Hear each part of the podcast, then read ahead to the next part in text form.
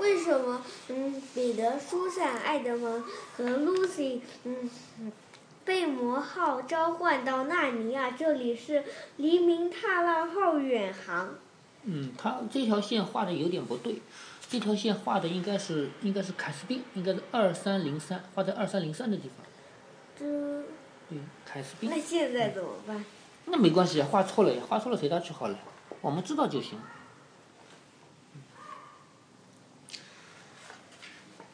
魔号，魔号是圣诞老人送给苏珊的，但是他们到了金库里面、宝库里面去，却发现没有魔号。这是 Lucy 的匕首，还有 Lucy 的匕首哪去了？嗯，这里提都没提到匕首，我也不知道哪去了。肯定是他们几个人的礼物，别的都有了。Lucy 拿到了那个小瓶子，里面是药水，神奇的药水。苏珊拿到的是弓和箭，还有彼得拿到了剑和盾牌。这里专门那上提了一下面都没提到，呃，说少了匕首。对他没提，但是这里专门提到少了号，为什么要专门提呢？就是让让你想起来，这里面有一个神奇的号，马上会讲到这个号，这个号其实就在凯斯宾手里。如果没有这个号的话，他们也不会来到纳尼亚。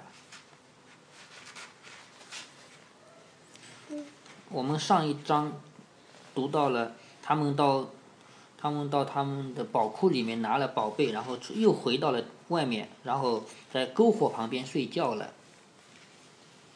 第三章，小矮人。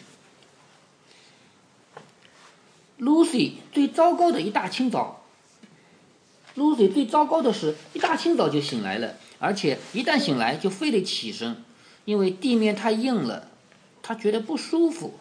可是早餐除了苹果以外什么也没有，在前一天的晚餐也只是苹果的情况下，这就更糟了。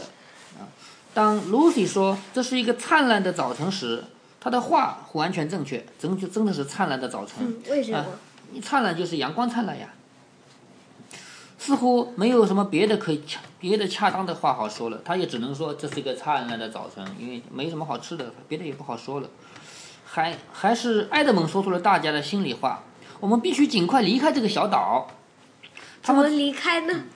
他们在井边喝足了水，草草的洗了把脸，然后就顺着小溪如溪果他们有。刀的话，那还能做一条船的。嗯，我们读吧。他们顺着小溪走向下游，来到了海岸边，久久地凝视着海峡。正是这个海峡把他们与大陆分开了。我们只有游过去，埃德蒙说。苏没问题，彼得说。他在学校里就曾经游泳获得奖牌。可是我不知道咱们几个怎么办。就是苏珊，她是游泳在学校里拿奖牌的。嗯，其他人不一定好。对，他说，他说的咱们几个其实指的是埃德蒙和 Lucy。埃德蒙至今在学校里的游泳也游不了一个来回，而 Lucy 简直就不会游。Lu Lucy 是不是没没学过游泳对呀？，嗯。苏珊说，海里也许有漩涡。爸爸说，在一个不熟悉的地方游泳是危险的。可是彼得，Lucy 说，在家里我们的确不会游泳，可是，在纳尼亚，我我们不是已经学会了吗？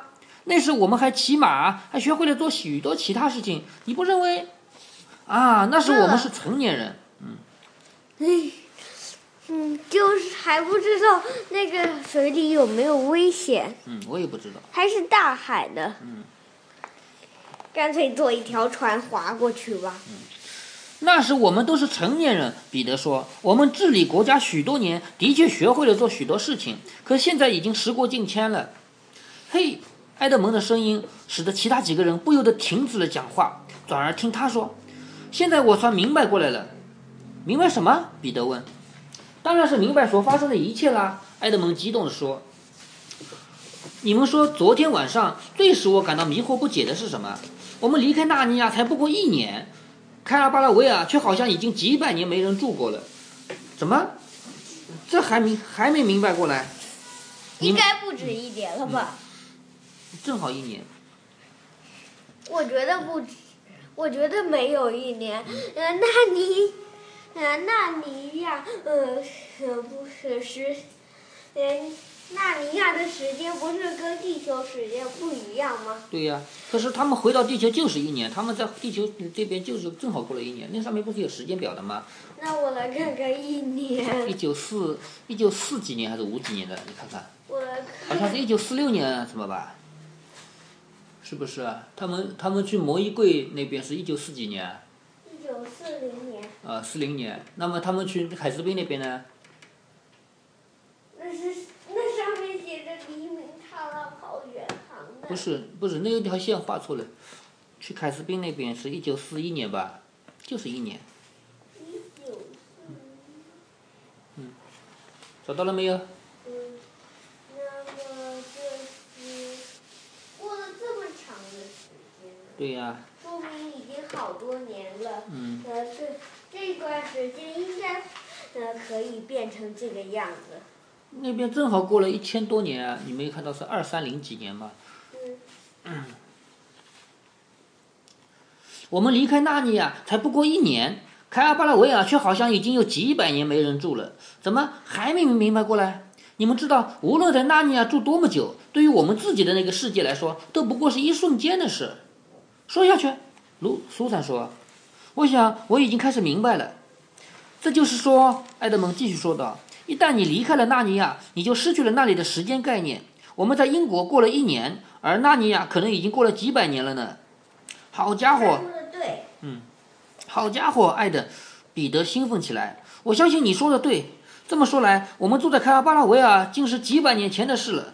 现在我们重返纳尼亚，就像十字军战士或者昂格鲁萨克逊人或者古代的英国人重返现代的英国一样。要是过去的朋友们看到我们，该多么激动！那么多么……卢水的话没说完就被打断了。嘘，看，三个家伙说，因为这时发生了一件事情。在海峡对面，在他们现在这个位置稍微向右偏一点，有一片树林。他们确信河口就在那片林子的右侧。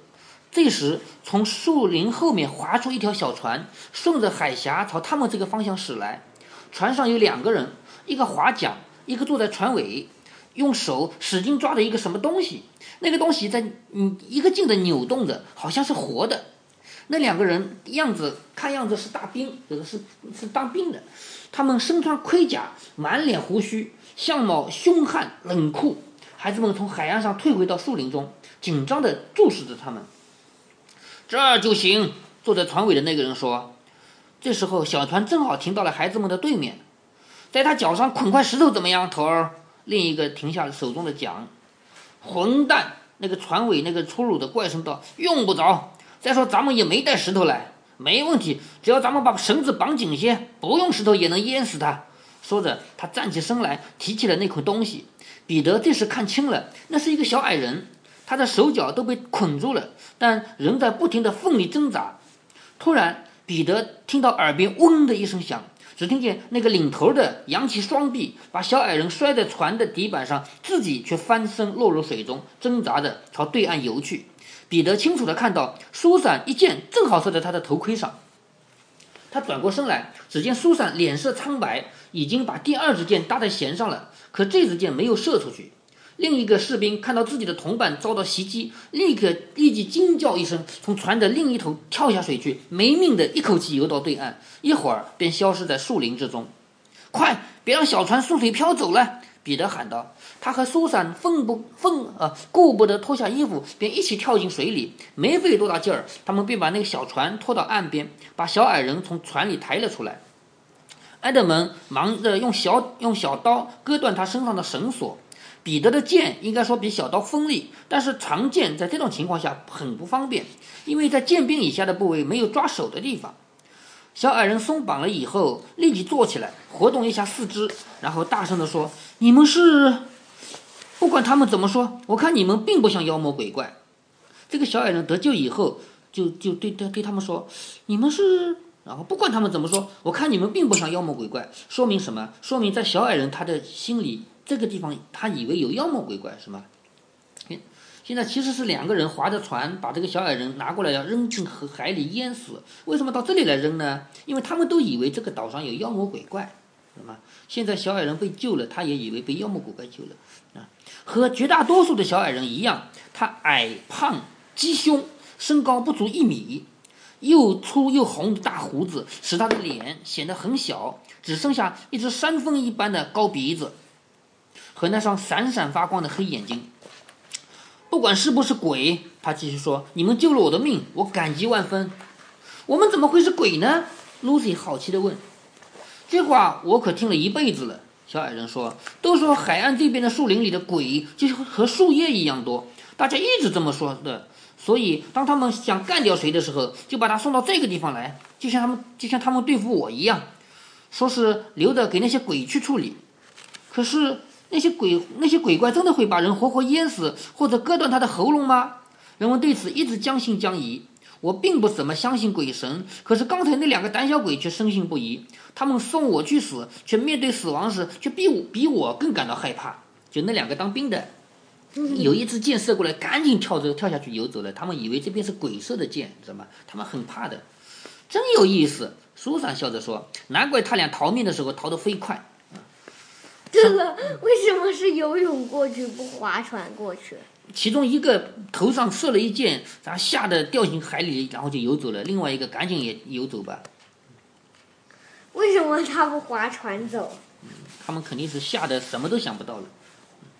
什么？他们逃走了？小矮人有些紧张起来。是的，埃德蒙说，逃到大陆上去了。我射他们，但并不打算伤害他们，你知道。苏珊解释说：“他怕别人误以为他这么近还射不中。其实苏珊他是故意射在头盔上，他不想杀人。但是呢，他又怕别人说他射不中。他说：‘我射他们，并不打算伤害他们。’嗯，小矮人说：‘那可不大妙。那意味着今后将会有麻烦，除非他们自己为了为了自己的利益守口如瓶。也就是说，他们回去要是说没有把这个小矮人淹死，而是逃回去了的话，那么别人也会到这里来找他们算账。’啊，除非他们守口如瓶。他们为什么要淹死你？彼得问。我是一个危险的罪犯，真的。小矮人毫不自豪地说。啊，不无自豪地说。那可是说来话长了。不过我现在脑子里想的是，也许你们会邀请我共进早餐。你们简直想不出来，一个死里逃生的人胃口是多么好哦。可是这儿只有苹果。Lucy 泄气地说。总比什么都没有强。当然了，能有几条鲜鱼做早餐就好了。小矮人咂咂嘴，看来我只好反客为主，请你们吃早餐了。就是本来还想吃你们的饭的呢，我还只能我请你们吃了。嗯，我看见船上有些钓鱼的用具，可是无论如何，我们必须先把船弄到岛的另一边去，不能让对面大陆上的任何人看到它。这一点我本该先想到的。彼得有些惭愧地说。四个孩子和小矮人一道来到水边，费了好大的力气才把小船推进水里，然后一个个爬了上去。小矮人立即老练地指挥起来，船桨对他来说显得太大了，于是他来掌舵。彼得划桨，就是桨是这样划的，舵呢是在后面的，有一个尾巴一样的东西，像鱼尾巴一样的东西，可以控制方向的，知道了吧？对了。嗯，有一种桨是，嗯，两头都可以划的，可以这样。对对对，嗯，但是这个这个不是，他们小矮人觉得桨太大了，他就他就掌舵。掌舵是什么意思？就是抓着那个舵，要转弯的时候就把舵拉过来，不转弯的时候舵就是直的，就跟鱼的尾巴一样。我们在这里先画了这里没有画，这里没有画。这是什么？嗯，这是他们钓鱼的时候。彼得划桨，小船缓缓向北驶去。一会儿，他们便绕过小岛的拐角，转向东方。从这里，孩子们极目望去，举目望去，看到了整个港港湾和对面海岸的土地。他们原以为旧日纳尼亚总要留下些什么痕迹的，但那些树林，那些自他们后自他们的时代往后生长起来的树林。使得这里一切我只知道他是彼得，他是爱德蒙，这两个呃女的我分不清谁到到底谁是苏珊，到底谁是。我也看不出来，那就不管呗。那这两个你是看得出来的吧？嗯，跟你大小也不一样，彼得最大。在小岛东边的海面上，小矮人开始钓鱼，他们钓到了许多鳟鱼，这是一种像彩虹一样美丽的鱼。这时，孩子们又回想起来凯尔巴拉维尔的那些日子，他们在凯尔巴拉维尔就是吃鱼的。他们也吃鱼，他们也有也吃别的东西。嗯，那时他们也吃这种鱼。当他们认为钓到的鱼已经足够吃了，便把小船逆水划进一条小溪，拴在一棵树上。那小矮人十分能干，尽管小矮人，尽管小矮人里有坏蛋，可是他们个个都很聪明。他麻利的把鱼剖开、洗净，然后说：“好了，现在需要一堆篝火。我们已经在城堡里架起了火堆。”埃德蒙说。小矮人轻轻地吹了一声口哨。火堆带来了吗？火堆又不能带来。小矮人轻轻地吹了一声口哨，果然有个城堡，只不过是一堆废墟。Lucy 没有介意。小矮人满脸疑虑，就是满脸怀疑的样子，仔细的依次打量着他们。那你们究竟是？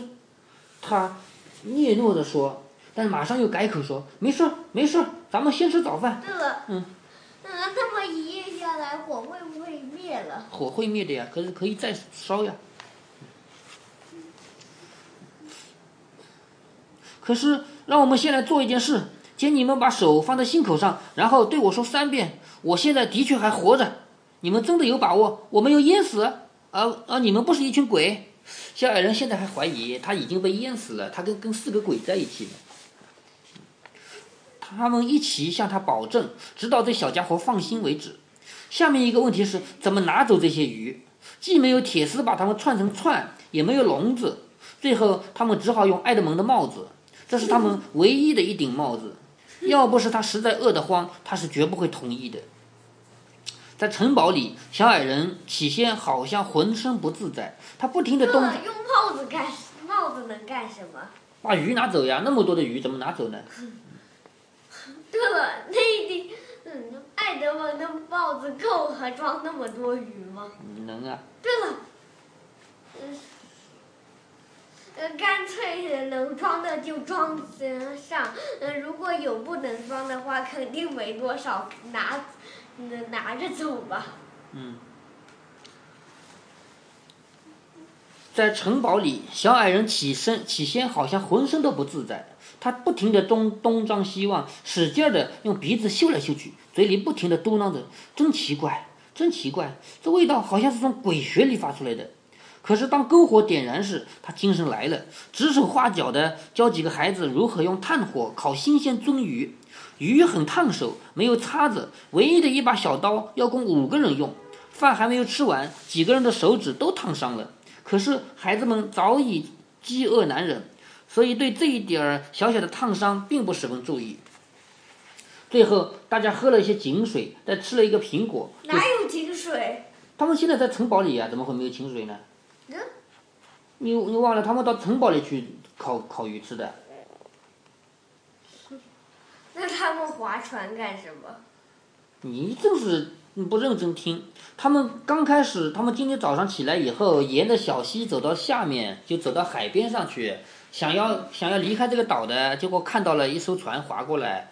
然后他们救了这个小矮人以后，把船划到小溪里面，绑在树上，然后拿到了用帽子装了鱼，又回到城堡里来烤鱼吃。这这么明这么清晰清楚的故事，你居然还不知道？大家都喝了一些井水，再吃一个苹果，就结束了这顿美餐。小矮人不知在什么时候怎么了？这次苹果肯定没烤，那上面又没说。嗯，有烤鱼就行了，烤吃了荤的再吃个吃个水果，蛮好的嘛。小矮人不知在什么时候做成了一个足有他胳膊那么粗的大烟斗，装满了烟丝，凑在篝火上把烟点着，歉意的吐出了一口青灰色的灰色烟雾，心满意足的说：“唉，好啦。”给我们讲讲你的故事好吗？彼得说。然后我们给你讲我们的故事，好吧？小矮人说。既然你们救了我的命，当然应该满足你们的要求，才算公平合理。从哪说起呢？首先，我该告诉你们，我是凯斯宾国王的信使。谁是凯斯宾？四个人同时问道。凯斯宾十世，纳尼亚的国王，祝他统治长久。凯斯宾十世就是第一个王皇皇帝的。他是一世，他的儿子当皇帝是二世，他的孙子当皇帝这是三世。那么他说的现在这个凯斯宾已经是第十个皇帝了，叫凯斯宾十世。他说纳尼亚的国王祝他统治长久。小矮人极度虔诚而庄严地祷告着。我是说，他应该是整个纳尼亚的统治者，这是我们的希望。可是眼下他还只是我们纳尼亚旧城，旧城的国王，什么意思呢？国王手底下的那些大臣，对不对？他说：“他说我们是，他是我们旧城的国王。这个话是很很有很有这个意思在里面的。就是城为什么有新的和旧的？他的意思就是像我们这样还追随这些国王的人已经不多了，已经不多了。有很多人已经背叛了，而我们还是还是旧城，还是还是追随他的。那说凯斯宾十世，还是只是我们这些纳尼亚旧城的国王。请问纳尼亚旧城是哪些人？”Lucy 插了一句。哦，那就指我们。小矮人说：“我们这些被称为叛逆的土生土长的纳尼亚人。”你是说？彼得猜测道：“凯斯宾是过去纳尼亚，是过去的纳尼亚首领。”对了，可以这么说。小矮人用手搔搔头，可他自己却是个纳尼亚新人，是个泰尔马人。你们应该明白我的意思吗？这个里面我停下来讲一下。凯斯宾十世，从他的凯斯宾一世开始，这么多任皇帝其实都是泰尔马人。泰尔马在纳尼亚的西边，他们用武力统抢夺，就是杀杀到这边来，占领了整个纳尼亚，然后在这边当国王，一直当到现在为止。所以他说，凯斯宾凯斯宾家族是泰尔马人啊，但是这个小矮人不是，这个小矮人是地地道道的纳尼亚本地人。嗯纳尼纳尼亚，嗯，我我是，呃。我觉得，我觉得纳尼亚呃不是这样的。嗯，对呀。纳尼亚不应该这样。那应该怎样？就是纳纳尼亚呃，大多都是那些会说人话的动物，嗯。可是现在已经。但是也总不能嗯让嗯嗯那么多人。嗯，来住在那里呀。对呀，可是可是这个凯斯宾的家族，他们是用屠刀杀过来的。你要么能够打得过他，你如果打不过他的话，就只能让他统治啊，对不对？嗯。他是他们是台尔马人，可他自己却是个纳尼亚新人，一个台尔马人。你们应该明白我的意思吗？我不明白，艾德蒙说。我简直都糊涂了，露西说。哦，亲爱的小矮人，抱歉地说：“我讲的很不好。我我想最好还是从头讲起吧。从凯斯宾是怎样从他的叔父王宫里成长起来的，以后他又怎样完全站到了我们一边。可这是一个很长的故事，长一些更好。”Lucy 高兴极了。我们都喜欢听故事。也就是他讲的凯斯宾十世，就是指凯斯宾王子。那么这个王子呢，是在他叔叔的身边长大的。那么应该说，凯斯宾九世就是他的爸爸，对不对？凯斯宾九世就是九世生了这个凯斯宾王子以后，嗯，按理说凯斯凯斯宾王子就应该是凯斯宾十世。可是呢，现在现在呢，当皇帝的当王当国王的并不是凯斯宾九世，也不是凯斯宾十世，而是他的叔叔，是他的叔叔抢夺了王位。所以你看看这里面的介绍，凯斯宾王子从他的叔叔手里重新夺回王位，对不对？对。嗯。那上面那一个，嗯。你这上面是这样写的吧？二二三。我是问，嗯。嗯。嗯。他是这个是不是嗯他叔叔？呃，对啊，对，米洛斯是的。凯斯宾王子从从他的叔叔那里重新夺回了王位，是这个意思吧？嗯。好。于是那些小那小矮人坐下来讲了下面这个故事。我不准备照着他的原话把这个故事讲给你们听，因为那样要把孩子们在听故事过程中的提问和插话也写出来，篇幅就会太长了，情节就会太复杂，而且仍然不得不舍去孩子们只有后来才说的那些内容。不过故事的要点与孩子们最终所了解的是完全一致的，就是下面这样的。好，第三章结束。